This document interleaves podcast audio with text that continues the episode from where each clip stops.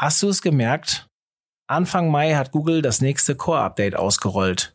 Und wenn du wissen willst, an welchen Rädern Google gedreht hat, dann musst du dir heute unbedingt unsere Folge anhören, weil ich habe drei anerkannte Experten aus der SEO-Szene eingeladen und ja, intensiv mit ihnen diskutiert.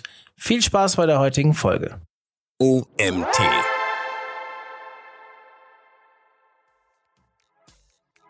Das ist ja ein Prototypbeispiel dafür, was gerade im SEO passiert wo eigentlich alle Unternehmen hin müssen. Sie müssen sich verzahnen in ihren Kommunikationsmaßnahmen und eben nicht nur in ihren Silos arbeiten. Herzlich willkommen zum OMT Online Marketing Podcast mit Mario Jung.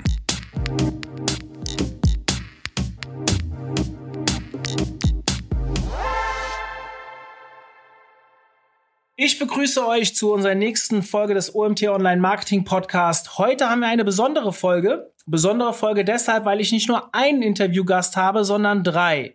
Wir haben ein sehr spezielles und aktuelles Thema. Es geht um das Core Update, also das Google Core Update, was jetzt am Anfang Mai ausgerollt wurde, wo es doch relativ viele Diskussionen und Stimmen im Netz gab, dass ich gerne mal mit drei erfahrenen SEOs, SEO Online-Marketern, nennt wie ihr es wollt, besprechen möchte. Und die stelle ich euch ganz kurz vor.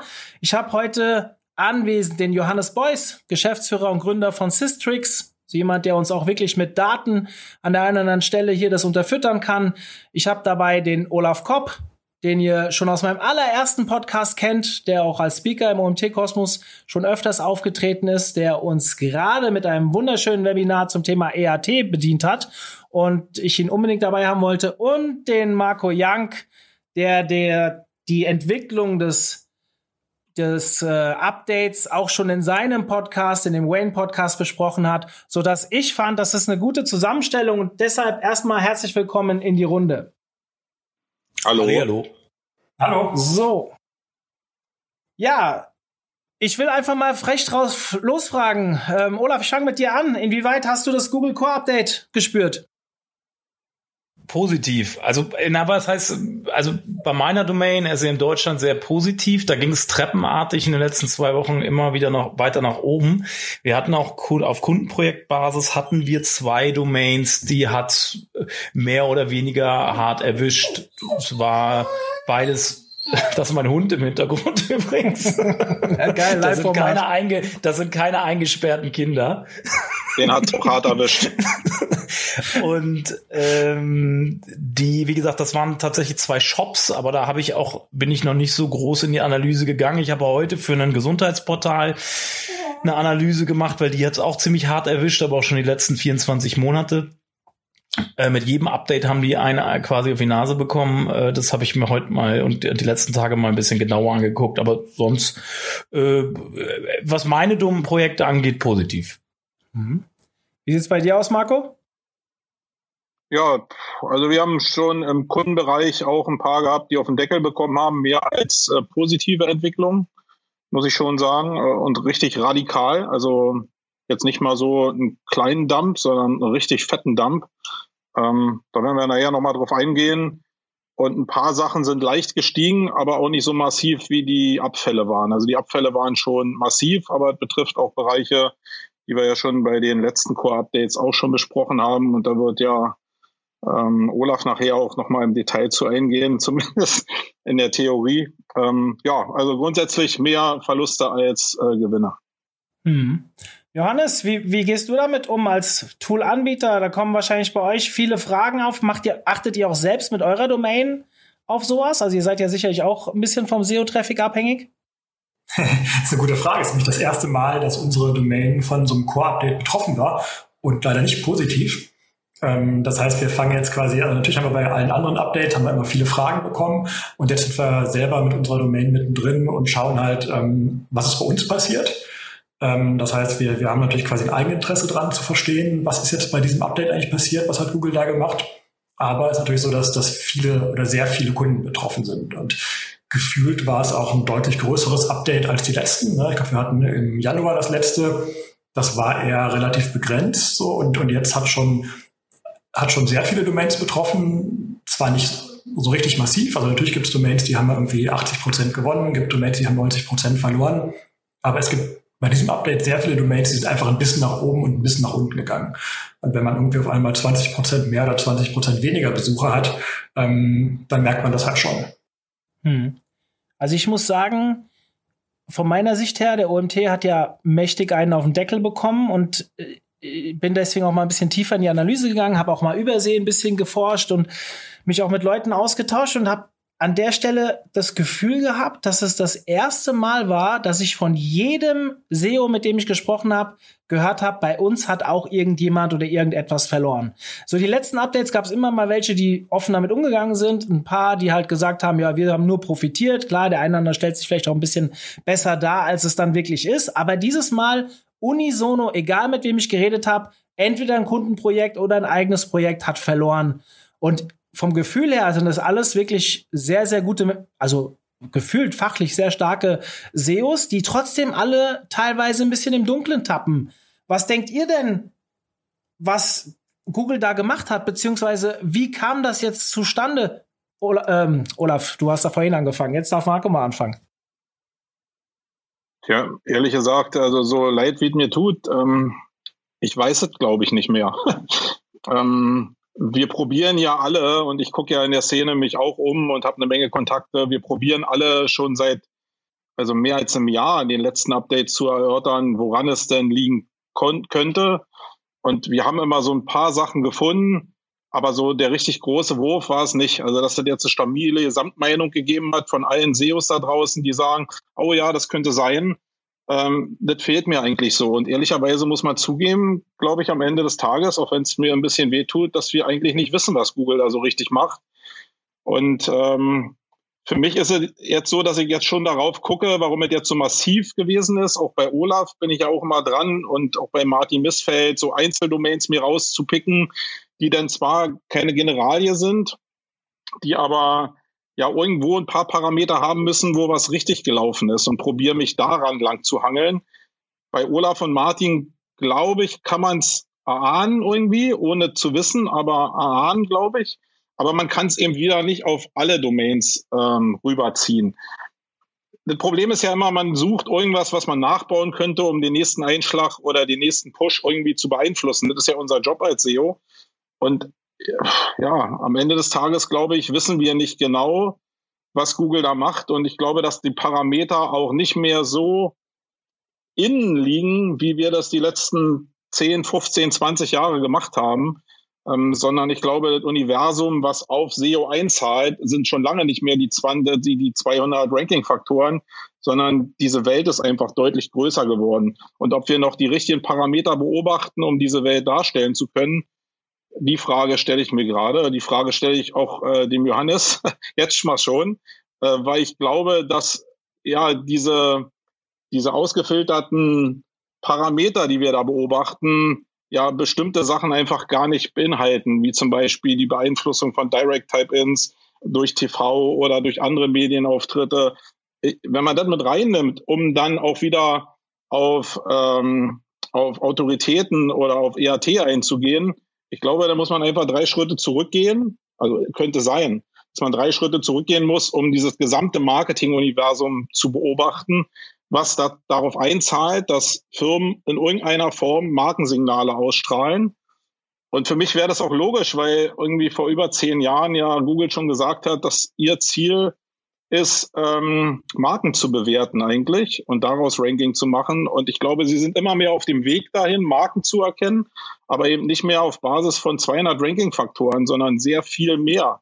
Ich kann ja da mal gar nicht so runterbrechen, aber wir haben jetzt gerade bei dem Update, weil Corona ja auch so nahe lag, irgendwie äh, auch zwei Kunden, die ihre Adspends in, in, in Google extrem runtergefahren haben, weil sie einfach keinen Markt mehr hatten und da gab es auch richtig einen auf den Deckel. Jetzt kann das Zufall sein, aber es könnte auch sein, dass diese externen Faktoren, die nicht direkt auf SEO einwirken, aber indirekt auf SEO einwirken, weil die Menschen, die da auf die Seite kommen, sich ja trotzdem in irgendeiner Form verhalten, ähm, dass die einen höheren Einfluss haben, als man vielleicht denkt. Aber ich kenne auch ganz viele andere Domains, wo es anders gelaufen ist. Also eine Generalie da abzuleiten, kann ich überhaupt nicht. Also ich stocher da ziemlich im Dunkeln.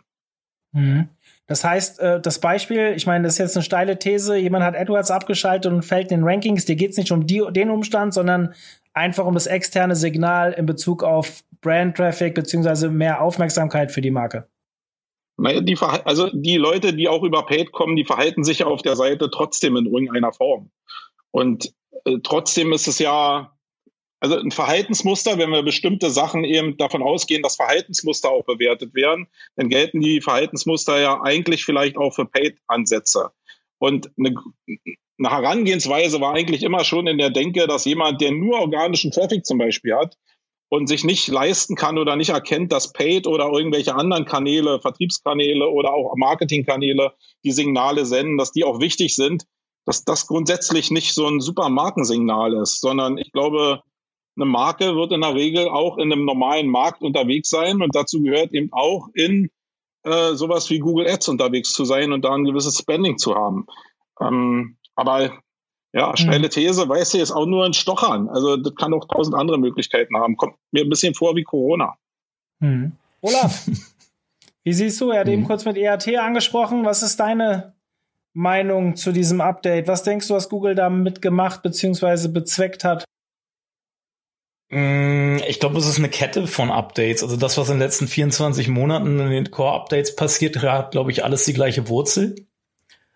Ähm, und wenn man vor allen Dingen die Aussagen von Google über die letzten zwölf Monate mal betrachtet, angefangen bei dem White Paper, was sie 2019 auf der Sicherheitskonferenz in München vorgestellt haben, wie sie Fehlinformationen halt ähm, angehen wollen, wo ERT ein zentrales Thema war, beziehungsweise tauchten immer wieder diese Begriffe Expertise, Autorität, Trust in diesem White Paper auf. Und das hat ja auch gezeigt, wie wichtig ihnen das Thema ist. Und ich glaube, Google unterscheidet zwischen inzwischen sehr stark zwischen Relevanz und Qualität. In Sachen von im Punkto ERT wird immer wieder von Qualität gesprochen.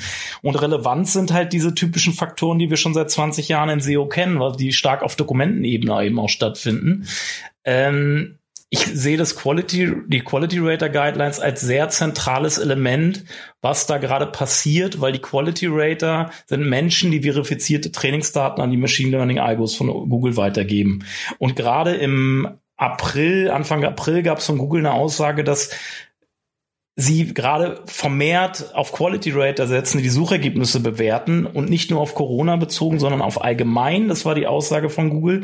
Und bezogen auf das aktuelle Update, dass es jetzt in Corona-Zeiten jetzt so stattfindet, hängt eng mit dieser Aussage zusammen, weil je mehr und schneller sie verifizierte menschlich verifizierte Daten, zum Beispiel über die Quality Rater äh, generieren können, desto schneller können sie da, werden diese Machine Learning Algos neue Modelle, Muster entdecken können, wie qualitativ hochwertige Seiten auszusehen haben. Und es geht ja im Endeffekt um eine Mustererkennung. Und äh, diese Mustererkennung, diese algorithmische Mustererkennung äh, passiert nun mal über, nach meiner Meinung, stark noch über menschlich verifizierte Trainingsdaten, die da irgendwie reingesteckt werden vorne. Zudem gab es ganz viele Aussagen jetzt auch Anfang dieses Jahres zum Thema Qualität und Indexierung von Google. Also dass Google teilweise äh, sehr stark auf Qualität guckt, was sie überhaupt noch indexieren. Also dieses Thema Qualität taucht in den letzten zwei Jahren extremst häufig in Googles Sprech auf äh, und weniger, es geht immer weniger um Relevanz, es geht immer mehr um Qualität und mit dieser Qualität wollen sie halt absichern, dass da halt nicht irgendein eine unglaubwürdige Quelle vorne eben bei Google auftaucht, um einfach die Nutzererfahrung da auch sicherzustellen. Und äh, das ist halt so ein Puzzle irgendwie. Das ist aber nur das theoretische Puzzle. Wenn ich mir jetzt angucke, welche Domains auf dem, aufs Dach kriegen, wenn jetzt Johannes sagt, die ja auch ein gutes äh, Glossar oder ein Ratgeberteil bei sich aufgebaut haben, genauso wie du, Mario da sehe ich das, ich, das ist entweder ein Zeichen dafür, dass diese Modelle noch nicht so richtig gut funktionieren, weil äh, das sind halt eigentlich nicht die Seiten, die nach die verlieren sollten. Ähm, ich hatte heute bei der Seite, die ich analysiert habe, da war es ziemlich offensichtlich, dass die ein Ads-Problem haben mit zu viel Werbung, weil da waren so viel Sponsored Posts und äh, Recommendation Ads über Outbrain und Bannerwerbung. Da war fast, fast 40 Prozent hatte man das Gefühl, war das, war Werbung und der anderen 60 Prozent Content. Das ist klar, dass, da hat ja Google auch selber schon öfters gesagt an verschiedenen Stellen, dass es dafür unter, beziehungsweise Page Layout, äh, Algorithmus Update im Jahr 2012 und dann gab es jetzt äh, im Rahmen der Quality Rater Guidelines gibt es auch ein Zitat, was ich ganz interessant finde. Das würde ich kurz, kurz mal hier vornehmen. Äh, da geht's halt darum, dass, dass Google ja auch diesen Supplementary Content anguckt, neben dem Main Content, also dem MC. Und wenn der halt misleading ist durch Ads, störende Ads, die halt nicht nutzerorientiert sind und andere nicht nutzerorientierte Elemente, dann ist das entscheidender eigentlich noch als die Qualität des MCs. Also wenn das, dieser Supplementary Content einfach nicht nutzerorientiert ist und einfach nur stört, dann kann der MC, also der Main Content noch so gut sein, ähm, da, die, es gibt ein negatives Rating für die Seite, zumindest von den Quality Ratern aus. Aber wenn ich jetzt, jetzt stimmt, dass es davon ausgeht, dass diese menschlichen Quality Rater als äh, diese, was die da abstimmen, als Trainingsdaten in die Algos fließen, ähm, dann, dann hängt das ja irgendwie direkt miteinander zusammen. Das ist meine, das ist meine Theorie. Aber wie gesagt, ich, dass ich, ich habe da auch noch kein klares Muster erkannt. Und das, was Marco gesagt hat, diese mit Marken, das erzähle ich ja schon seit Jahren, diese Markensignale, da gibt es das Thema Konkurrenzen zwischen Thema und Marke für mich halt ganz klar im Fokus irgendwie so. Wenn ich, das hat was mit Positionierung zu tun. Wenn ich mich als Marke in bestimmten Themenbereichen positioniere und da hängt ein bestimmtes Keyword-Cluster hinter, dann fällt mir das Ranking einfacher, äh, einfacher für diese Keywords auch zu ranken. Aber ich glaube, zu den Updates hat das, die Updates sind, glaube ich, eher näher an diesem an diesem starken ERT-Thema mehr noch dran, was, was ich nicht klar voneinander abgrenzen kann. Aber das geht eher in die Richtung, dass das was mit diesen Quality Rater Guidelines und den Quality Ratern zu tun hat, irgendwie, was die da bewerten. Ja, ich finde, also erstmal danke für die Ausführung. Ich, ähm, das Thema Brand ist ein Thema, ja, beschäftige ich mich jetzt auch schon länger mit. Hast du das Gefühl, der OMT ist keine Brand innerhalb der Branche? Es geht ja immer um die Signale. Wie oft wirst du als Konkurrenz in, aus auf deinen eigenen Seiten genannt in bestimmten Themenkontexten?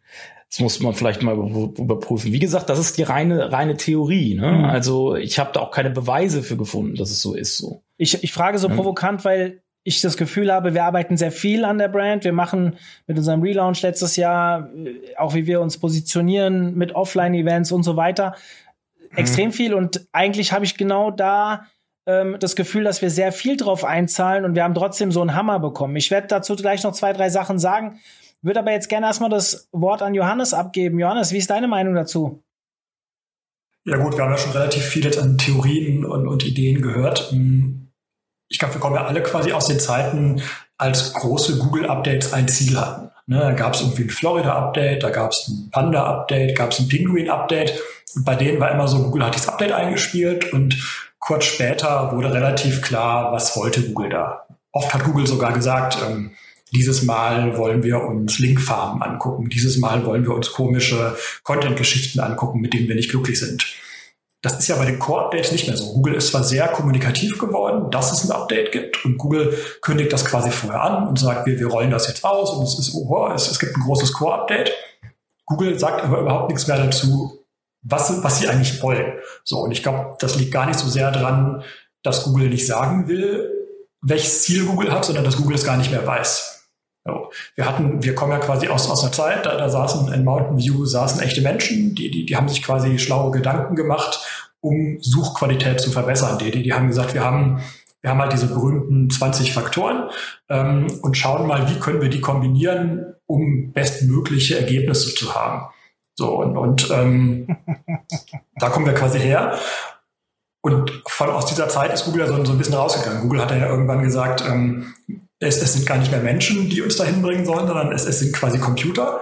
Also es ist quasi Machine Learning, künstliche Intelligenz. Ähm, und sobald man halt anfängt, von Menschen hin zu Computern zu gehen, die Suchalgorithmen verbessern sollen, weiß man leider gar nicht mehr, was da eigentlich passiert. Man, man, man hat halt irgendwie so ein, so ein neuronales Netzwerk, was super komplex ist, wo man aber gar nicht mehr weiß, warum passiert das so. Man, man weiß, was, was kommt vorne rein, man weiß, was kommt hinten raus. Man kann aber nicht mehr sagen, ähm, warum das so ist. So, und ich glaube, da sind wir gerade mittendrin, dass Google überhaupt keine Ahnung mehr hat, was gerade passiert. Google misst zwar und weiß, es wird besser. Also Google, Google kann quasi die Qualität bestimmen und weiß, wenn wir das machen, dann sind unsere, Nutzer, unsere Nutzer im, im Schnitt glücklicher oder klicken, klicken auf mehr Treffer oder klicken auf mehr Anzeigen oder je nachdem, was quasi das, das, das aktuelle Ziel von Google ist.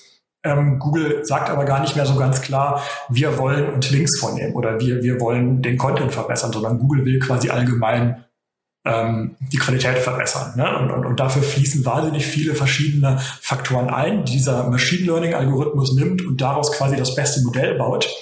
Ähm, das heißt für uns aber auch, dass es keine Lösung gibt. So, wir können jetzt ganz lange quasi drüber nachdenken, was macht dieser Computer, welche, welche Logik hat der. Er hat aber keine für Menschen nachvollziehbare Logik, sondern, sondern optimiert quasi innerhalb diese, dieses, dieses, ähm, dieses Maschinenraums da. Ähm, und das macht, glaube ich, für uns als SEO super schwierig, da quasi mit, mit so Updates umzugehen. Ich glaube, die einzige Chance, die wir haben, ist uns eigentlich anzugucken, ähm, was honoriert der Algorithmus gerade, also wo geht es nach oben, wer ist ein Gewinner und was und dann versuchen zu verstehen, was machen die eigentlich richtig.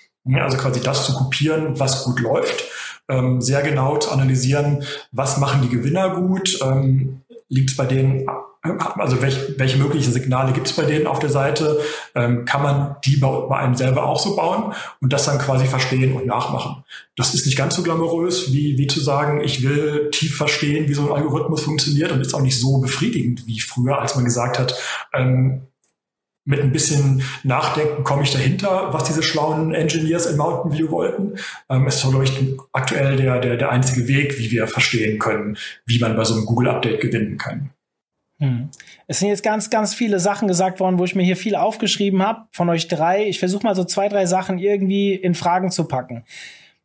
Du hast jetzt gerade ähm, konkret angesprochen, schau dir an, was andere machen, die bei dir in der, vielleicht in der Branche oder in der Nische äh, besonders gut funktionieren. Hast du ein konkretes Beispiel, wo du sagen kannst, hey, du hast ja sicherlich, ich verfolge auch deinen Blog immer, bestimmt wieder so Gewinner und Verlierer, hast du sicher bestimmt auch mal was angeguckt. Hast du irgendwo das Gefühl, oder vielleicht äh, kennst du eine Domain, die was ganz essentiell anders gemacht hat wie andere aus der Branche und deswegen gestiegen oder gefallen sind?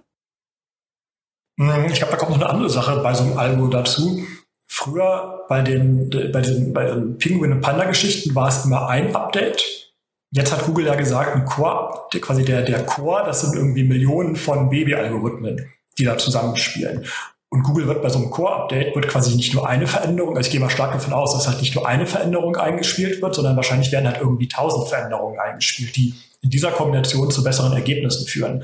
Das heißt, wir können die gar nicht so richtig auseinander dividieren. Wir sehen ja quasi bei irgendwelchen Hellseher-Seiten sehen wir, dass die quasi zu fast 100 Prozent abstürzen. Wir sehen aber auch, dass manche News-Seiten um irgendwie drei Prozent verlieren. Das werden sehr unterschiedliche Gründe sein. Das werden quasi unterschiedliche Baby-Algorithmen in diesem Core sein, die dafür sorgen. Ähm, und das macht es, glaube ich, sehr schwer, ähm, quasi so den, den gemeinsamen Nenner in diesem ganzen Ding zu finden. Ne? Also wenn du jetzt quasi aus dem, aus dem Medizinbereich kommst, dann, dann hat irgendwie Apotheken mit N am Ende ist einer der größten Gewinner und Apotheke ohne N am Ende ist einer der größten Verlierer dieses Updates. So, also du, du hast quasi nahezu die, die, die gleiche Domain, auch sehr ähnliche Brand und, und hast eine komplett gegenläufige Entwicklung. Ich glaube, die hatten vorher beide einen Sichtbarkeitsindex von ungefähr 10. Ne, beim einen ist es von 10 auf 20 gegangen, beim anderen von 10 auf, auf zwei Punkte. Also du, du, du, du siehst quasi von der gleichen Position gestartet und dann auf einmal ähm, nach einem Update sehr anders gelandet. Hm. Na, vielleicht eine andere Frage, Olaf, mal an dich. Du hast jetzt von Kundendomains geredet, die abgefallen sind. Jetzt reden wir ja in erster Linie von Sichtbarkeit. Was hieß das denn im Verhältnis zum Traffic oder vielleicht sogar zum Umsatz? Das ist eine interessante Frage. Wir haben tatsächlich bei dem einen, das, äh, das war die eine Kundendomain, also ich, wie gesagt, ich habe diese mir, mir genauer, ein bisschen genauer mal drei Domains angeguckt, die verloren haben. Das äh, zwei davon sind Shops, für den einen, äh, da hat der, da hat der, das sieht auf der Sichtbarkeitskurve erstmal wahnsinnig dramatisch aus, wenn man sich aber anguckt, was da verloren wurde. Das waren dann meistens Rankings von der zweiten Seite, die irgendwie gen achte, neunte, und zehnte Seite geflogen sind, das hat gar keinen großen Einfluss auf den Traffic gehabt, weil die haben auch vorher über diese Keywords nicht Traffic bekommen, weil sie auf der zweiten Seite waren. Aber auf der Sichtbarkeit, weil es in einer breiten Masse passiert ist, hat es sich nicht groß ausgewirkt. Bei dem Gesundheitsportal muss man schon sagen, da wirkt sich das halt auch direkt aus. Und da waren verschiedene Muster zu erkennen. Da sind manche Keywords von, wo sie auf eins gerankt hatten, auf Ende der ersten Seite geflogen. Manche sind auf die zweite Seite geflogen und manche sind auch sogar aus den Top 100 rausgeflogen. Also es war, es war so eine bunte Mischung aus einem. Also da konnte man auch kein klares Muster irgendwie erkennen irgendwie. Und ähm, also da war es halt auch wirklich äh, Traffic schädigend und bei einem Publisher, der über Werbung Geld verdient, also Klicks auf Werbung Geld verdient und dadurch natürlich Redaktion betreibt, ist das natürlich fatal, ne? Weil das, mhm. das deren Hauptgeschäftsmodell ist. Ne? Also ich kann da vielleicht mal mit echten Daten aus unserem unserer Webseite mal um die Ecke kommen. Wir haben jetzt laut äh, ja, Sichtbarkeitsindizes plus minus 50, 60 Prozent verloren, was schon echt mies war. Aber im Traffic hat das jetzt seit dem 3.5. auf uns ungefähr 18 Prozent Google-Einstiege gekostet. Also bei weitem nicht dieser Abfall, ähm, ist immer noch ma markant, ich meine äh, massiv auch, weil 18 Prozent tun schon weh.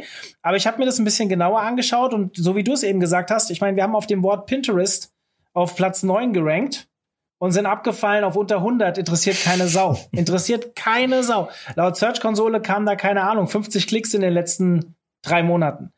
Aber Pinterest Marketing zum Beispiel, da standen wir halt ganz oben. Da sind wir auf Seite 3 gefallen.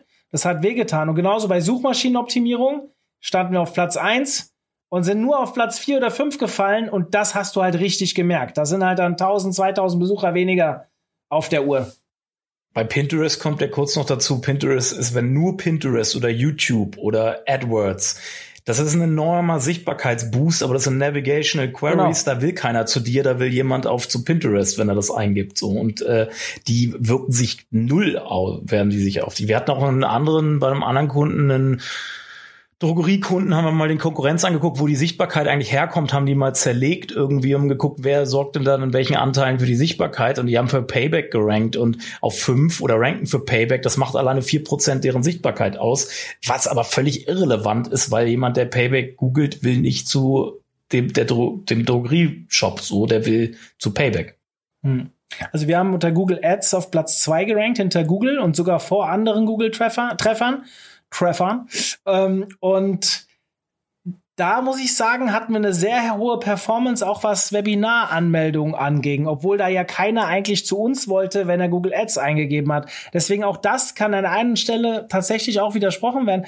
Das ist übrigens etwas, was ich jetzt vielleicht, ähm, wo ich Marco ein bisschen beipflichten will. Ich habe ja deinen Podcast auch gehört. Du hast Teile des Podcasts hier nochmal wiedergegeben, wie schwer es ist, da einen Durchblick zu haben ähm, jetzt überhaupt noch was passiert da. Und Johannes hat es ja auch wirklich gut äh, nochmal herangeführt.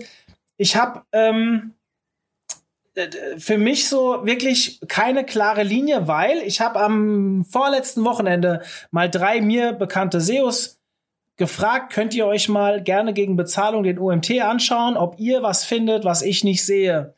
Und ich habe wirklich super geile Ausarbeitungen bekommen von drei Leuten, die sich in einer Deckungsgleichheit von maximal 10% bewegt haben. Und alles sind Leute, die mit 10, 15 Jahren Erfahrung unterwegs sind, wo ich aber jedes Mal Gegenbeispiele gefunden habe. Also egal, was sie angebracht haben, konnte ich sagen, aber guck mal, das hier, ähm, bei denen funktioniert es doch auch. Oder bei dem total krass. Also ich bin voll bei Marco oder bei euch allen eigentlich, dass man wirklich nicht mehr durchblicken kann, was da so passiert, was ich noch sehr spannend fand. Na, Olaf, da muss ich mich aber nochmal an dich richten. Dieses MC-Thema und Supplemented Content und so weiter. Das ist ein Thema, was mir die 10% Deckungsgleichheit von allen genannt wurde, weil unsere Themenwelten, die sehr stark verloren haben, haben ja immer unten drunter noch alle Webinare passen zum Thema, Podcast passen zum Thema. Und das ist so der Unterschied unserer Seiten, vielleicht auch zu deiner Seite, dass wir die so extrem verlängern unten mit unserem Zusatzcontent, den wir haben. Und das haben mir sehr viele vorgeworfen, was ich irgendwie nicht so wahrhaben will, weil wir ja doch eigentlich immer noch nah am Thema sind. Aber das war das Einzigste, was ich nicht widerlegen konnte. Und das ist so irgendwie ein bisschen, ja, für mich auch bezeichnend zu dem, was da gerade bei Google passiert. Und da bin ich bei euch und das wird die Zuhörer nicht zufriedenstellen, weil ich kann mir vorstellen, dass viele hier gerade zuhören und hoffen, dass, äh, wie hast du so schön gesagt, nee, du bist Elefantenrunde. Nee, du hast nur gesagt, ob du dick bist, Marco oder äh, Olaf. Ich war das. Dran? Du warst das. ähm, also wir wurden, ich habe das ja vorher bekannt also ich würde gemacht nicht fragen, ob ich dick bin.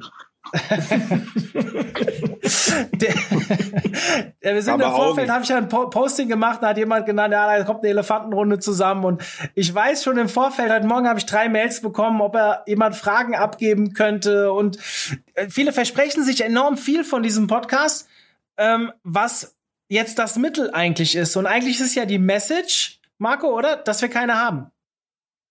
Nö, also die Message, mal ernsthaft, also wenn wir die Message rausgeben, ähm, dann hat er ziemlich fatale Wirkung. Also die Message würde ich überhaupt gar nicht rausgeben. Ähm, ich will mal auf ein paar Sachen eingehen, die mir deutlich aufgefallen sind im Umgang mit dem Inhalt. Also, und auch die Steps, wie wir Inhalt gebaut haben und wie das funktioniert hat. Also, ein großer Step, der mir aufgefallen ist, war zum Jubiläum von Google, wo sie die Bildersuche revolutioniert haben aus ihrer Sicht. Da gab es einen ziemlich starken Push in Richtung Mediaausspielung. Da haben sie bestimmte Sachen ernst gemeint und das konnte man auch eigentlich ganz gut sehen in den Rankings, wie die Bildersuche funktioniert hat, wie auch Bilder innerhalb von Content funktioniert haben. Da hat ja Martin Missfeld ja eine ganz, ganze Menge probiert und das hat eine Zeit lang super funktioniert. Dann hat es wieder nicht funktioniert. Ich glaube aber nicht, dass da grundsätzlich jetzt welche da sitzen bei Google und sagen, ah, das ist ja jetzt Mist irgendwie, da haben wir uns total geirrt, sondern die haben sicherlich das Rädchen überzogen, um zu testen, aber Bilder und Grafiken und erklärende Medien grundsätzlich, um die Nutzerzufriedenheit zu gewährleisten, die sind immer noch wichtig. Ich glaube daran immer noch, ähm, dass die, dass das ein Hauptfokus sein muss, auch für SEO in der Zukunft. Dann ist es eine Sache, wie wir HLPs zum Beispiel damals angefangen haben zu bauen. Ich meine, Mario, du, ihr habt jetzt selbst auch gemacht. Olaf hat es auf eine bisschen andere Form gemacht, aber war ja eigentlich auch der Ansatz von HLP. Ob wir das jetzt anders nennen, ob das 5000 Wörter sind, pff, alles Bullshit. Aber die Art, die Herangehensweise, wie Content gebaut wurde, hat ja eine Zeit lang wirklich funktioniert. Und auch da ist es so, dass das jetzt nicht mehr so gut funktioniert, wenn ich mir die Performance der Einzelseiten angucke. Ähm, es sind aber ein paar Parameter, die vielleicht noch hervorstechen, wenn ich mir gerade, und da ist es wieder vielleicht hilfreich, so Einzeldomains zu haben, wie die von Martin oder die von Olaf, wo drin die sich unterscheiden. Und nun Olaf kenne ich ja neben seiner Seite auch in seinem Verhalten sehr gut. Und ich glaube, ein Schlüssel der, lach nicht, der äh, auf der Hand vielleicht liegt, weil ich es immer wieder erlebe, ist da, äh, dass Olaf, und das liegt sicherlich daran, dass es sein eigener Inhalt ist, sehr offensiv mit dem umgeht, also sehr breitbrüstig damit umgeht, dass er einen bestimmten Post geschrieben hat und eben auch in Social Media oder in anderen äh, Post, Gastpost oder so auf seine eigenen Inhalte verweist. Also mit sehr breiter Brust auf seine Inhalte verweist, die dann wieder eine Wirkung auslösen.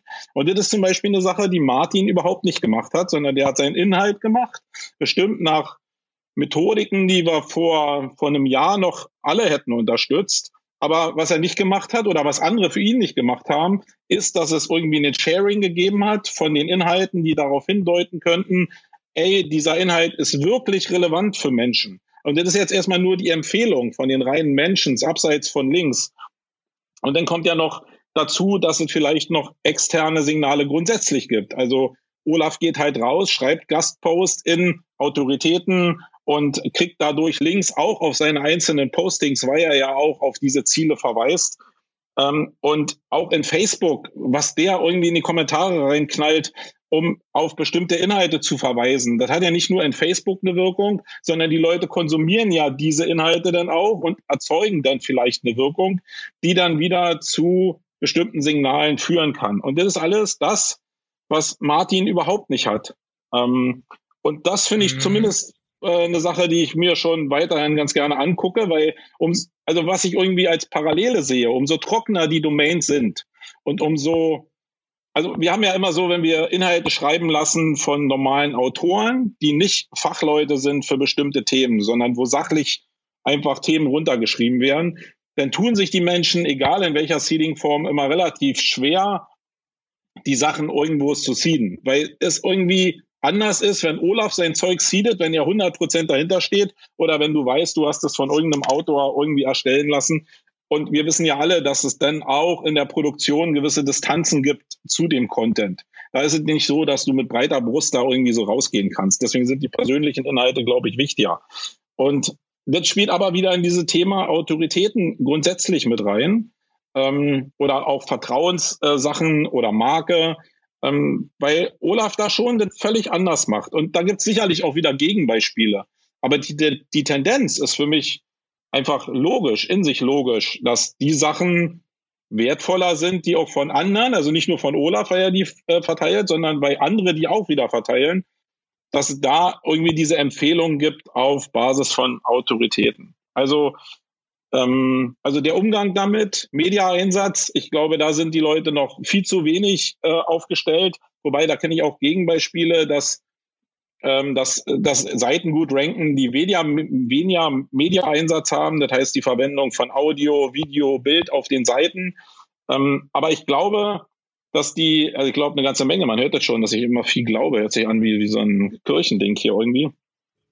Aber also für mich ist es einfach logisch, dass bestimmte Inhalte in bestimmten Situationen von Menschen konsumiert werden.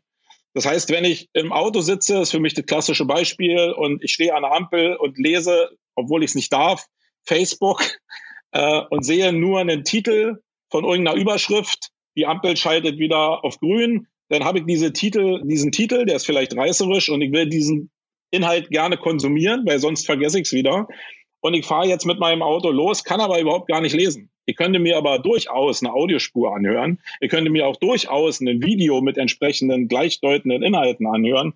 Ähm, einfach, weil in der Situation ich nur so und so mich verhalten kann. Und ich glaube, wir müssen viel mehr daran arbeiten, und das hat vielleicht am Ende gar nicht so viel mit SEO zu tun, für die entsprechenden Situationen, in der sich Leute befinden, egal auf, ob auf Desktop oder in Mobile, entsprechende Formate anzubieten, die dann auch wieder das ermöglichen, was ich eben zu Olaf gesagt habe, dass dieses Zeug für den in der Situation sharbar ist. Und ich glaube, das ist vielleicht noch nicht mal Teil des Core-Updates, will ich jetzt gar nicht sagen. Aber für die Zukunft, äh, zukünftige Betrachtung von SEO, ob man das dann noch SEO nennt oder ob man das dann Markenaufbau nennt, ist wieder ein anderes Thema. Aber ich glaube, dass das wichtig ist und dass das eigentlich die Signale auslöst, die Google vielleicht irgendwie haben will, auch wenn sie das vielleicht jetzt noch nicht hundertprozentig umsetzen.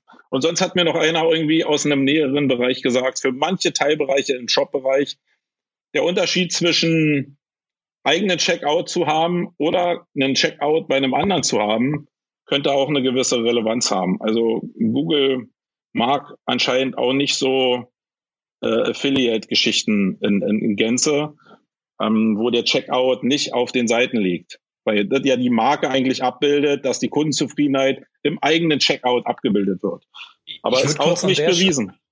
An der Stelle würde ich kurz mal an Johannes eine Frage, weil, weil ich bin mir mit diesen Social Media Signalen, ja, die Google sagt, nehmen Sie nicht, nutzen sie nicht, obwohl Gary Illis hatte irgendwann mal gesagt, äh, hat es so Andeutung gemacht in Richtung Social Media, aber eigentlich sagen sie ja immer, ist kein, spielt da nicht mit ein. Jetzt würde mich gerne die technische Seite interessieren von Johannes. Inwiefern glaubst du, ist es technisch abbildbar und realistisch, dass Google äh, auch so äh, Signale aus sozialen Netzwerken für sowas mit einbezieht? Naja, ich glaube, Google wird nie irgendwelche Signale nehmen, die ihnen nicht gehören oder die, die, die, die öffentlich sind. Also Google und Facebook sind die größten Wettbewerber da im Silicon Valley. Ähm, wenn Google jetzt einen relevanten Teil seines Algorithmus auf Daten von Facebook aufbauen würde, dann wäre von heute auf morgen Schluss damit. Also das halte ich für vollkommen ausgeschlossen. Zum einen das, zum anderen sind natürlich auch viele von so Geschichten gar nicht öffentlich. Also wenn du dir die, die ganzen, ganzen Facebook-Gruppen anguckst, dann musst du ja quasi oft als Nutzer drin sein. Der Google-Bot ist kein eingeladener Nutzer, der sieht das gar nicht. So, also von daher ist da schon mal ein, eine, eine Riesenschranke davor. Ähm, und jetzt glaube ich, also ich, ich glaube, Matt Katz hat es damals sogar schon gesagt, dass sie das nicht nutzen und ich finde schon sehr glaubwürdig. Also ich, ich kann mir auch technisch nicht vorstellen, wie das funktionieren soll. Also ähm, dadurch, dann müsste ja quasi der Google-Bot müsste einer der größten Nutzer von Facebook sein und Facebook müsste das erlauben. So ist das. Das würde nur funktionieren, wenn es quasi einen gegenseitigen Datenaustausch geben würde. Ähm, ja, die gibt es ja zum Beispiel mit Twitter, mit Twitter, mit Twitter gibt's da ja einen im Gegensatz. Genau, also da mit Twitter gibt's einen, ne? da, da, da kannst du, weil, weil Twitter ist ja generell öffentlich, also da kannst du auch hingehen und sagen, ich will den, den Access von dieser Firehose haben, will das kaufen und kriegst quasi alle Tweets auf deinen Server das kann jeder machen, das, das hat Google bestimmt gemacht. Aber es ist natürlich ein. Haben sie gesagt, gab eine, gab eine Meldung zu, die, haben's, die haben das ja. den Deal mit Twitter haben, ja, gab's.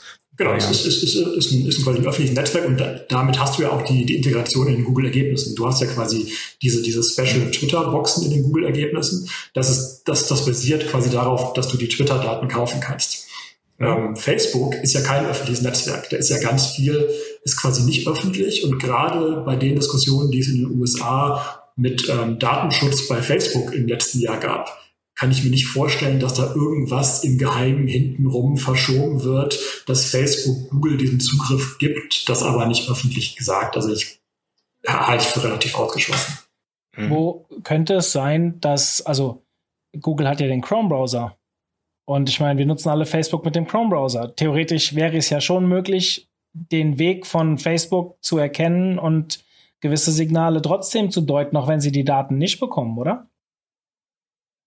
Klar, also ich glaube, Nutzersignale, auch wenn Google es immer, auch wenn Google immer behauptet, die gehen nicht direkt in den Algo rein, das glaube ich eben auch. Also quasi Nutzersignale sind kein Signal, was, wenn du jetzt suchst, in den Algo einfließt und was dann die Dinger sortiert, aber Nutzersignale werden ja schon relativ sicher als, ähm, als Signal für das Bau, für, für, den, für die Optimierung des Algorithmus genutzt. Also dass das ist mal quasi der Machine Learning Algorithmus sagt, guck mal hier, dieses Nutzersignal, das ist das, was wir haben wollen. Dieses Nutzersignal, das ist das, was, was wir nicht haben wollen. Und jetzt such mal bitte auf unseren Seiten und im, in den ganzen Linkgraphen und in den ganzen Daten, die wir haben, jetzt such mal bitte Merkmale und irgendwie ein, ein Verhalten, was damit korreliert und nutzt das. Das, das wird schon so sein, da bin ich mir relativ sicher. Ja, da bin ich halt voll bei, voll bei Marco an der Stelle, weil ähm, ich sehe das ja ähnlich wie, wie, wie, wie er jetzt gerade in Bezug auf Olaf. Olaf kannst auch gleich gerne was dazu sagen, aber es ist schon so, dass wenn es Diskussionen gab, ich erinnere mich an die Diskussion, als der Nils Danke bei uns den Artikel zu den Nutzerdaten geschrieben hat, wo es dann diese relativ breite Diskussion auf Facebook gab, wo wir dann auch nach deiner Studie zu dem Thema nochmal diskutiert haben. Ich kann mir auch vorstellen, dass gerade im Rahmen von EAT, wo wir ja über Trust und sowas reden, wo kann man das denn besser darstellen als vielleicht in sozialen Netzwerken, wo man natürlich auch eine gewisse Erfahrung zurückkriegt, also eine Reaktion bekommt. Es ist ja schon so, dass der eine oder andere ein bisschen diskussionswürdiger ist und bei dem anderen, bei dem einen oder anderen, wenn der diskutiert, dann merkt man halt, das strahlt nach Kompetenz aus und die Kommentare, die da passieren, sind ja eher zustimmender. Ich bin mir nicht sicher.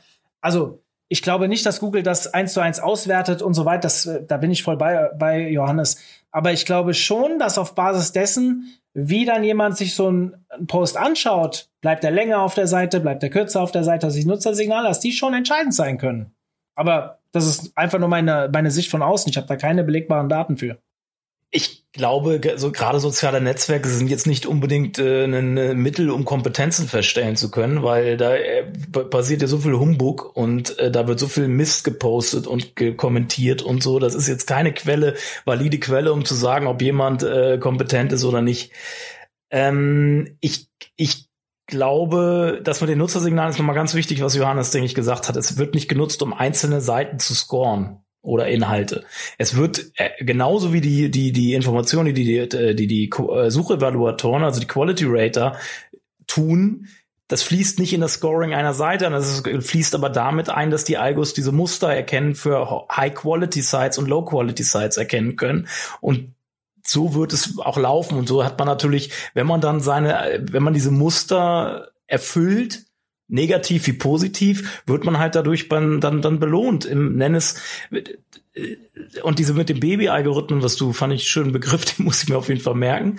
sehe ich, sehe ich auch genauso, weil ERT, sagt der Google auch, ist ja keine eine Kennziffer oder ein Merkmal, sondern dieses ERT ist ja ein Konzept, was sich aus verschiedensten Signalen zusammensetzt, wo verschiedenste Algorithmen wahrscheinlich für die Signal unterschiedlichen Signale noch zuständig sind. Und was da eigentlich nur noch passiert ist im Hintergrund, dann wird halt das mal mehr gewichtet und das mal weniger gewichtet. Und das ist halt dynamisch. Das wird halt sehr dynamisch immer wieder angepasst ähm, aufgrund, weil der Algo halt lernt. Ne? Und äh, und das ist halt dann muss man es dann halt noch segmentiert auch betrachten. Ne? Dann sind wir wieder bei Nutzersignalen, wo ich ja auch nicht glaube, dass es direkt ins Scoring von den einzelnen Seiten einfließt. Äh, was ist ein gutes Nutzersignal? Da geht's ja bei der Frage schon los. Was ist ein gutes, wie was ist eine gute Bounce Rate? Was ist eine gute äh, Verweildauer? Das kannst du nicht sagen, weil es je nach Kontext unterschiedlich ist. Und äh, deswegen kannst du nicht äh, einfach eine Blaupause auflegen, die alles was Schwellenwert, alles was über Bounce Rate äh, 20 Prozent ist, ist irgendwie schlecht oder gut oder darunter so. Das so kannst du so, das ist ein bisschen zu trivial. So trivial wird das nicht funktionieren. Hm. Ähm, für die Zuhörer, die mit EAT noch nichts anfangen können, der Olaf hat bei uns ein Webinar gehalten. Ich werde das in die Show Notes packen, was sehr ausführlich war. Ich glaube, es ging fast zwei Stunden ähm, wo wir sehr viel über dieses Thema oder wo er uns ein bisschen erklärt hat, wie das Ganze sich zusammensetzt, wie, wo es herkommt, wie, was da im Endeffekt so passiert. Olaf, möchtest du uns vielleicht mal oder dem kleinen User, ich meine, wir reden hier immer über Marken, Marken werden gefördert, aber es gibt ja auch Leute, die erst neu anfangen. Was ist denn, wie, wie, wie kann der denn jetzt Einfluss auf EAT nehmen? Das muss ich, also ich habe äh, bei der, unserem Webinar ging es ja im Schwerpunkt eigentlich um entitätenbasierte Suche, was aber irgendwie die Brücke auch wieder zu, zu diesem ja. ERT schlagen lässt. Ich kann ja auf einen Beitrag verweisen, den ich geschrieben habe, der ist mein letzter, der rausgekommen ist. Da habe ich auch eine Checkliste zur Optimierung, also wo ich glaube, dass es, dass es in so eine Richtung laufen kann, wenn man dahingehend optimiert, dass dann äh, man auf einem guten Weg eventuell ist. So. Äh, da muss ich jetzt selber aber kurz mal, weil so, das habe ich auch immer nicht alles im Kopf. Ich habe es mir aber extra hier aufgemacht gehabt. Wo ich denn jetzt hier? Hm das ist es. Ich kann ja einfach mal diese Checkliste durchgehen, die ich da in diesem Rahmen des Beitrags halt auch zum Download bereitgestellt habe. Ich habe orientiere mich halt immer dann, also die Quality Rater Guidelines sind für das Thema, also dieser Begriff ERT stammt aus den Quality Rater Guidelines.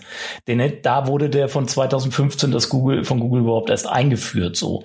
Und wenn man da einfach mal durchforstet und guckt, auf was die Quality Rater achten sollen, um zum Beispiel Reputation festzustellen, das sind natürlich Menschen, das lässt sich algorithmisch nicht immer so, weil der Algorithmus wird nie so funktionieren können, wie ein Mensch eine Website beantwortet. Aber es, es gibt zum Beispiel eine, gibt zumindest eine Richtung vor, äh, auf was man sich vielleicht angucken könnte. Und da geht es zum Beispiel zum einen um, ich glaube ja, dass diese, wer diesen Content erstellt, also auf Publisher-Seite, also auf Domain-Ebene, als auch auf Autorenseite, ist schon da muss Google ansetzen, rauszufinden, ist der Typ oder der Publisher glaubwürdig oder nicht. So, kann ich den bei Medic-Themen meinetwegen nach vorne lassen oder eben nicht?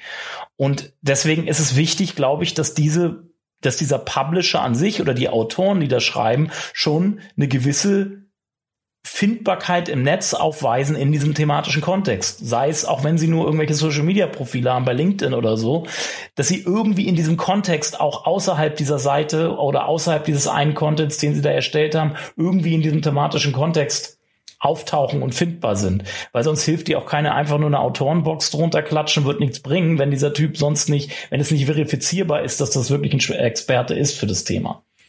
Äh, mhm. also die rein die Autorenbox an sich wird nichts verändern. Das muss schon wer sein, der irgendwo auch nachweislich irgendwo online, woanders in diesem Kontext auch schon mal aufgetaucht haben mhm. muss. So und das ist zum Beispiel ein Ansatz. So also äh, wir alle, glaube ich, wir sind alle, Johannes, Marco, ich, wir stehen alle in einem Kontext, wir tauchen uns, wenn man unseren Namen googelt, findet man hunderte von, von Stellen bei Google, wo wir irgendwie in einem bestimmten Kontext auftauchen und genannt werden. Was dann relativ für mich, zumindest, Johannes, du kannst ja vielleicht auch was zu sagen, für Google denke ich, diese Konkurrenzen, die da ja dadurch geschaffen werden, ein Zeichen dafür sein können, diese, diese, diese Entität in Form der Person, des Autors, taucht x-mal im Kontext SEO auf oder im Kontext äh, Online-Marketing auf oder was weiß ich nicht was. Und ich, glaube, da habe ich so ein Gefühl, dass das schon, äh, es muss ja für Google immer alles messbar sein, ne? Und das, das, und da glaube ich schon, dass das technisch möglich ist, ohne jetzt, da, da ist, geht die Frage dann eher wieder in Richtung Johannes, ob er das realistisch hält oder nicht. Naja, ich, wenn ich jetzt quasi in die Daten gucke, dann sehe ich so in der Presseecke ähm, relativ viele Gewinner aus der öffentlich-rechtlichen Ecke. Also mhm. die, die Deutsche Welle, dw.com ist ein Riesengewinner, swr.de, zdf.de. Also du hast, hast relativ viele öffentlich-rechtliche Domains, die stark gewonnen haben, während sowas wie welt.de eher ein Verlierer ist. Mhm. So, und ähm, ich bin mir nicht so sicher, ob quasi, ob, ob man jetzt hingehen kann und sagen kann, die, die Journalisten, die Inhalte für die öffentlich-rechtlichen ähm, erstellen, das ist eher das, was Google will und die Journalisten, die für Welt.de Inhalte erstellen, das ist das, was Google nicht will. Das ist, glaube ich, mhm. schon ein bisschen, bisschen weit gegriffen. Ich sehe da eher so ein bisschen, du, du hast ja am, am Anfang dieses, dieses White Paper, was Google quasi zu Falschinformationen ähm, auf der Sicherheitskonferenz veröffentlicht hat. Ich, ich sehe da eher so ein bisschen die, die, die Auswirkungen davon, dass, dass, dass Google natürlich also muss man, wenn man in die USA guckt, dann, dann, dann sieht man ja, dass Google quasi vor Kartellrechtsverfahren steht. Es, es ist eine Riesenbedrohung. Da gibt es so die, die, die ersten ersten lokalen Staatsanwälte, die sagen, äh, wir, wir, wir wollen das irgendwie zerschlagen, wir, wir wollen auf jeden Fall gegen vorgehen. Ähm, Google ist auch bei, bei Trump nicht wohl gelitten. Der, der sieht natürlich hinter jedem Suchergebnis Feinde. Ähm, ich glaube, man muss halt auch so, so ein bisschen da gucken, dass das Google, glaube ich, gerade ein sehr großes Interesse hat, keinen Fehler zu machen ähm, und auf keinen Fall die falschen Seiten auszuspielen. Und, und dass Google dann vielleicht eher so ein bisschen auf der sicheren Seite irrt und sagt, ähm, wir machen lieber die öffentlich-rechtlichen, wir machen lieber eine Wikipedia, wir machen in, bei den ganzen Finanzgeschichten hat die Wirtschaftswoche gewonnen, hat das Handelsblatt gewonnen, während halt sowas wie finanztipp.de oder finanzfrage.net verloren hat. Das, das, das kann man ja quasi auch so einordnen, dass Google sagt, ähm, auch wenn es vielleicht nicht das Beste ist, dann nehme ich lieber den Inhalt von dieser sehr starken Marke, die es schon sehr lange gibt und wo ich mir relativ sicher bin, äh, da steht kein großer Quatsch drin. So. Also ich glaube, dieses, dieses ähm, im Zweifel lieber auf die große Marke vertrauen, auch wenn es nicht absolut das beste Ergebnis ist, als einen Fehler zu machen, das sehe ich bei diesem Update schon so ein bisschen. Also irgendwie bei der, bei der Technik hat sowas wie Computerbase.de verloren. Die machen das zwar schon sehr lange, die würde ich jetzt aber in Deutschland nicht als eine richtig starke Marke sehen. So, während sowas wie irgendwie pcgames.de hat gewonnen. Ich glaube, die sind dadurch, dass sie natürlich ein Printmagazin schon seit Ewigkeiten haben und, und quasi eher aus dem Verlagshintergrund kommen, haben, glaube ich, eine, eine deutlich stärkere Marke oder eine deutlich, deutlich etabliertere Marke. Hm, wir sprechen immer, wenn wir von Marke sprechen, sprechen wir, das klingt immer so nebulös, ne? Was, ja. was ist denn aus technischer Sicht für dich möglich, so eine Marken, äh, so eine Marke zu erkennen, so? Na, ich glaube quasi die Suchen nach der Marke, das ist für Google das Einfachste. Also kannst du ja bei, bei Google Trends, kannst du ja angucken, ähm, wird es mehr, wird es weniger, wie steht es im Verhältnis zu anderen Marken suchen. Aber ich glaube, das ist eine, eine, eine relativ klare Sache. Ähm, Du siehst natürlich, wenn der erste Treffer Sitelinks hat und ist es deine Marke, dann, dann, dann ist das für Google eine Marke. Das ist dann bei uns halt nicht nur sowas wie irgendwie nur Sistrix, sondern das ist auch sowas wie irgendwie Sistrix Blog oder Sistrix Login oder, oder sogar Sachen irgendwie Toolbox, irgendwie quasi Kombination von, von, von Toolbox ist dann für Google auch eine Marke. Also ich glaube, dieses, dieses quasi ähm, Such, also quasi Suchen danach bei Google Trends würde ich mir angucken und ich würde mir halt ähm, quasi Suchintention ähm, mit den Zeitlinks ansehen. Hm. Ich habe noch ein Thema, das habe ich, äh, Johannes, bei einem deiner Marktbegleiter im Blog gefunden, der äh, Indizien dafür gesehen hat, dass wir im Januar das Update, was dort war, war ja auch ein Core-Update, wenn ich mich recht erinnere, und dass jetzt sehr viele wieder auf das Niveau von vor dem letzten Update gefallen oder gestiegen sind trifft bei uns zum Beispiel auch voll zu. Wir sind im Januar, seit Januar sehr durch die Decke gegangen, das kann man ganz klar sagen. Wir haben, egal was wir gemacht haben, wir sind immer unter die Top 3, Top 4 gekommen und wir sind genau auf das Niveau gefallen, was wir quasi vor dem Update im Januar hatten. Das habe ich dann, als ich diese Theorie gelesen habe, mal im, ganzen Kundenstamm durchforstet. Ich bin da bei dir, was du vorhin gesagt hast, wir sehen nicht so häufig diese Monster-Ausschläge. Die habe ich bei Medic damals viel mehr gesehen. Zwischen August 2018 und Oktober 2018 war das, glaube ich. Ähm, aber auch im Kleinen könnte diese Theorie zumindest nicht bei allen, ist ja wie immer, alle, bei allen passt es nicht, aber es war doch so 25 Prozent der Kundenseiten, wo man diese Theorie hätte belegen können. Hast du dazu eine Meinung?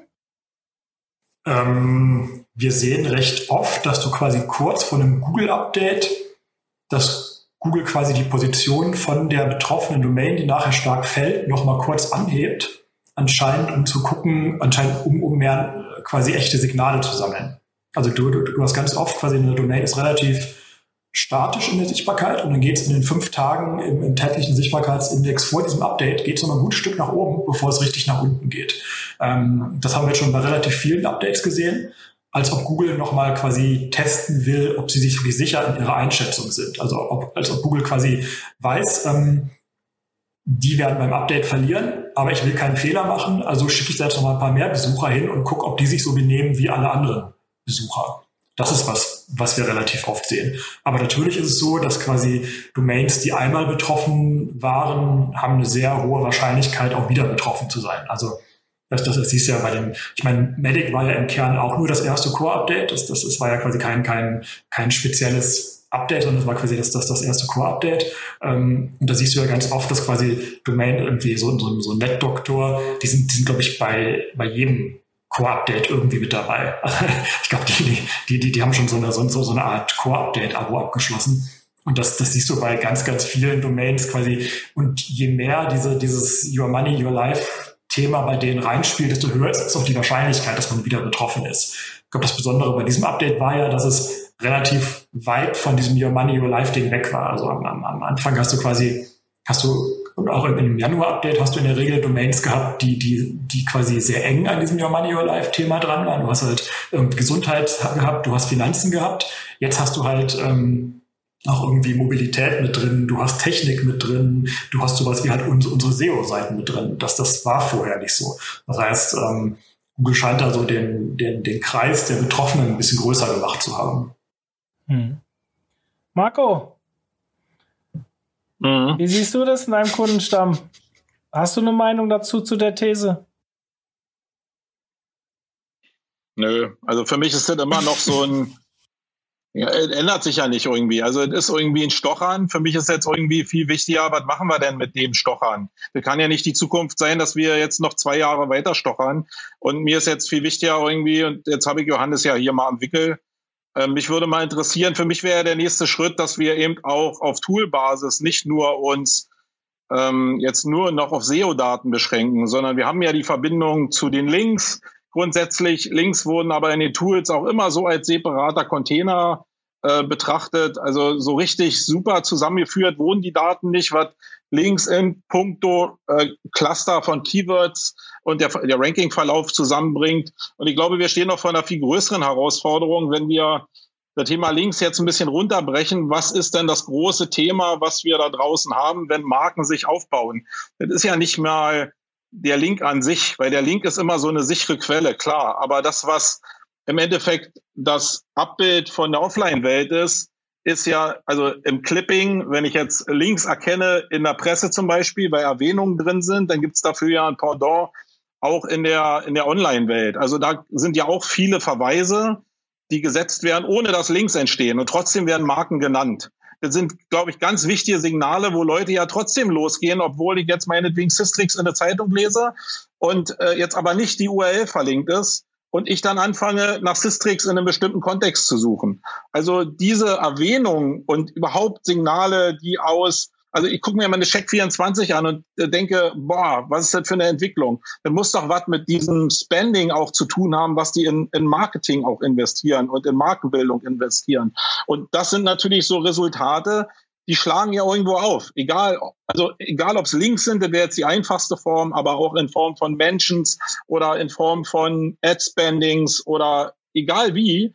Ich glaube, dass die Tools auch irgendwie eine Welt abbilden müssen, die da drum ist damit wir jemals wieder, also wer soll es sonst machen? Wir werden weiter immer stochern. Aber die Toolanbieter sind ja die einzigen, die in der Lage sind, jetzt die Ranking-Daten mit irgendwie einer übergeordneten Aura zu versehen, damit wir überhaupt in der Lage sind, vielleicht irgendwann irgendwelche Verbindungen wieder zu sehen. Ähm, und da weiß ich gar nicht, wo die Antwort ist bei den Toolanbietern. Zumindest habe ich da vielleicht nicht äh, genug im Systrix-Blog gelesen, um das jetzt zu wissen. Mhm. Also ich bin, bin bei dir, dass, dass man quasi sich mehr angucken muss, also dass es ein größeres Thema wird.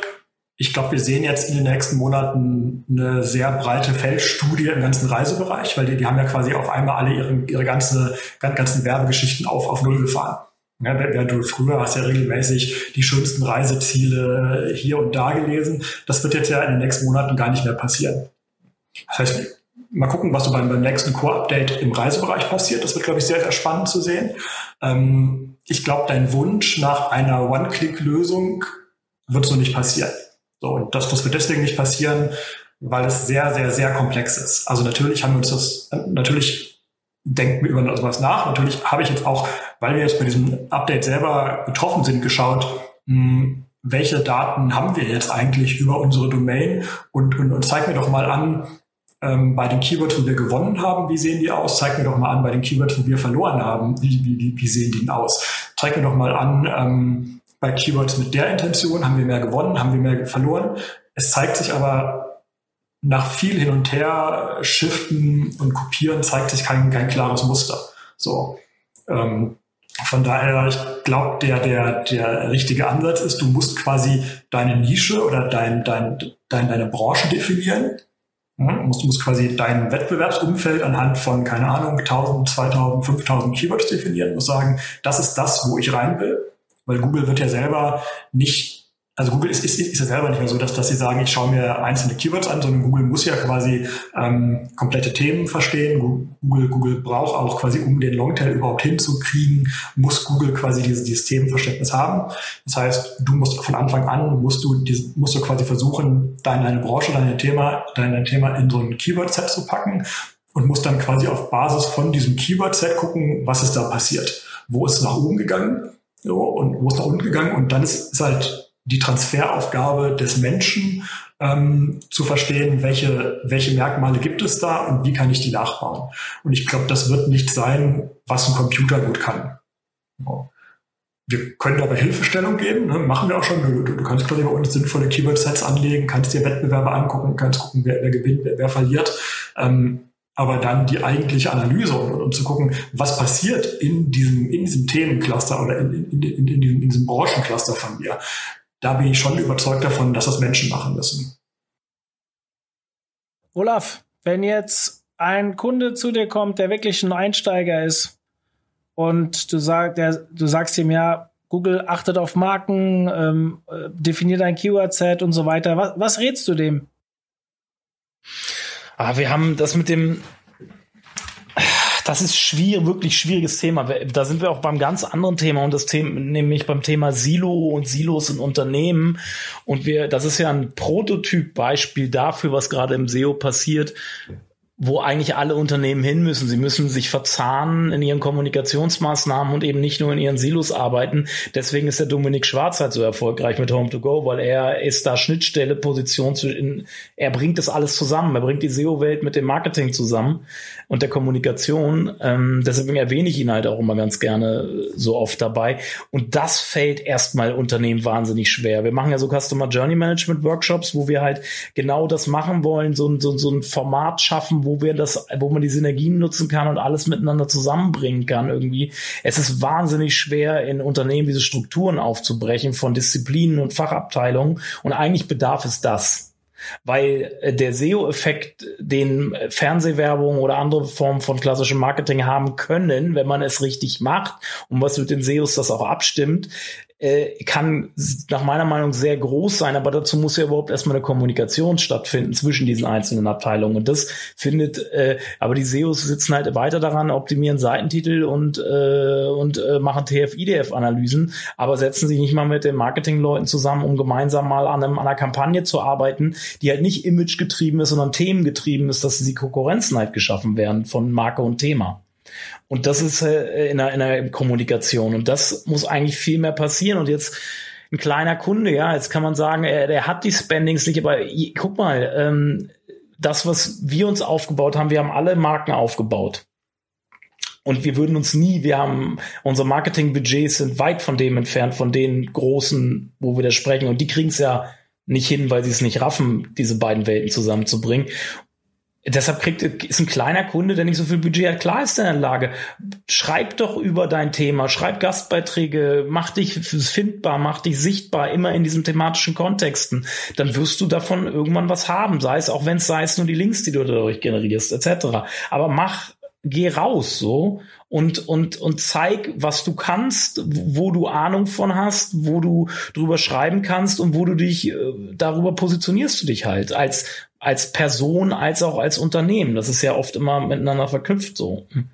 Und das ist That's the Way. Das würde ich dem empfehlen. Da kann ich natürlich aber als, als Agentur nur bedingt was tun, weil dazu gehört auch eine gewisse Offenheit und, und Motivation Mentalität. auch nach außen und Mentalität nach außen zu gehen. Oder dann, dann so einen Typus brauchst du dann natürlich bei dem Unternehmen. Hm. Wenn du das Marco, selber als Geschäftsführerin hast, nicht bist ja. so. Ja. Marco, wenn du jetzt einen Neukunden hast, wie, der fragt dich dann, wenn du ihm sowas sagst, wie erkenne ich denn, ob ich eine Brand bin oder Brand werde? Ist das der richtige Weg, den ich gehe? Hast du da irgendwas, einen Indikator, woran du das misst?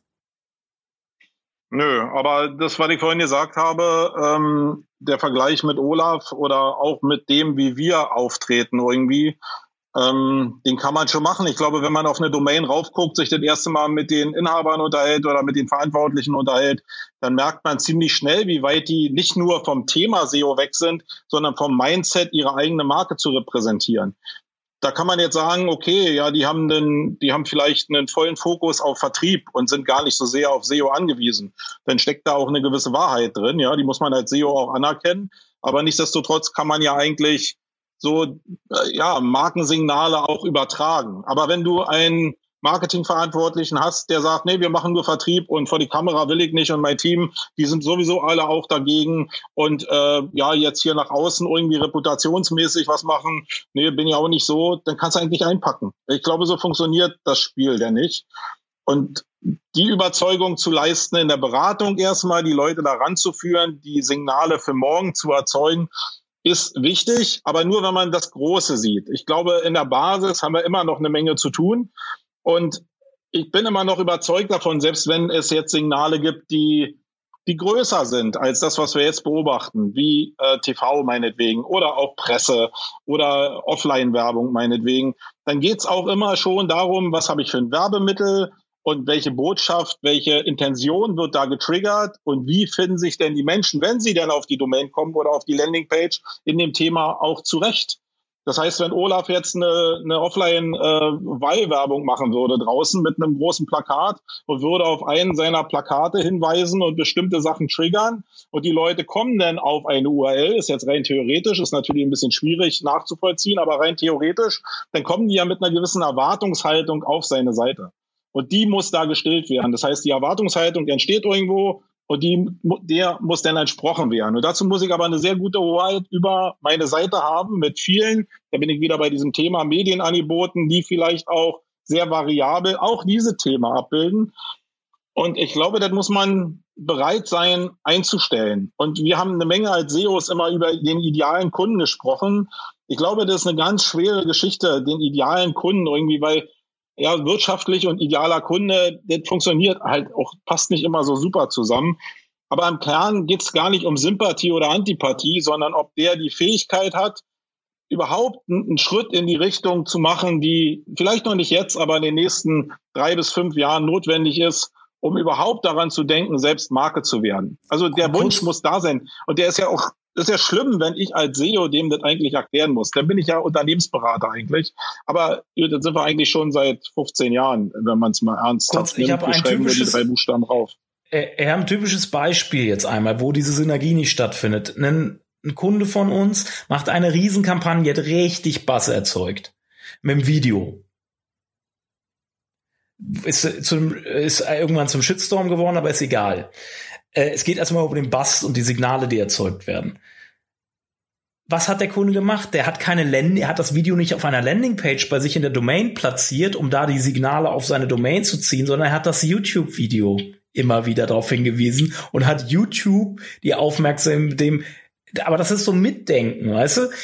Wenn ich eine Kampagne fahre, die auf Viralität ausgelegt ist und einen gewissen Buzz erzeugen kann, auch mit Pressemeldungen und Berichterstattung etc., wo es ja Links dann noch dazu kommen, warum stelle ich dieses Video, auch wenn es ein Video bei YouTube gehostet ist, warum bette ich es nicht in eine Kampagnen-Landingpage, um diese ganzen Signale auf meine Domain zu ziehen?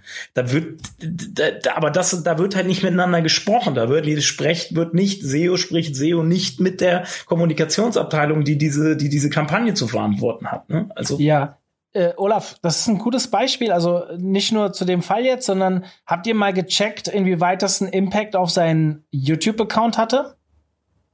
Nee, haben wir das. Äh, weil, weil inwiefern meinst du jetzt mit Sichtbarkeit ja, theoretisch, bei YouTube? Meinst ja, jetzt? YouTube ist ja auch eine Suchmaschine und ja. gehört ja auch Google. Natürlich funktioniert alles ein bisschen anders da, aber rein theoretisch müsste es ja einen massiven Impact. Die ganzen Nutzersignale müssten ja bei YouTube aufgeschlagen sein und innerhalb der die Rankings innerhalb der YouTube-Suche müssten ja dann eigentlich auch davon profitiert haben. Das war, oder? aber eine, das war eine virale Kampagne, das war kein äh, Pull-Thema, ne? Das war kein okay. Thema, nach dem welche Leute gesucht haben. Das war ein, im Endeffekt war es ein viraler Spot.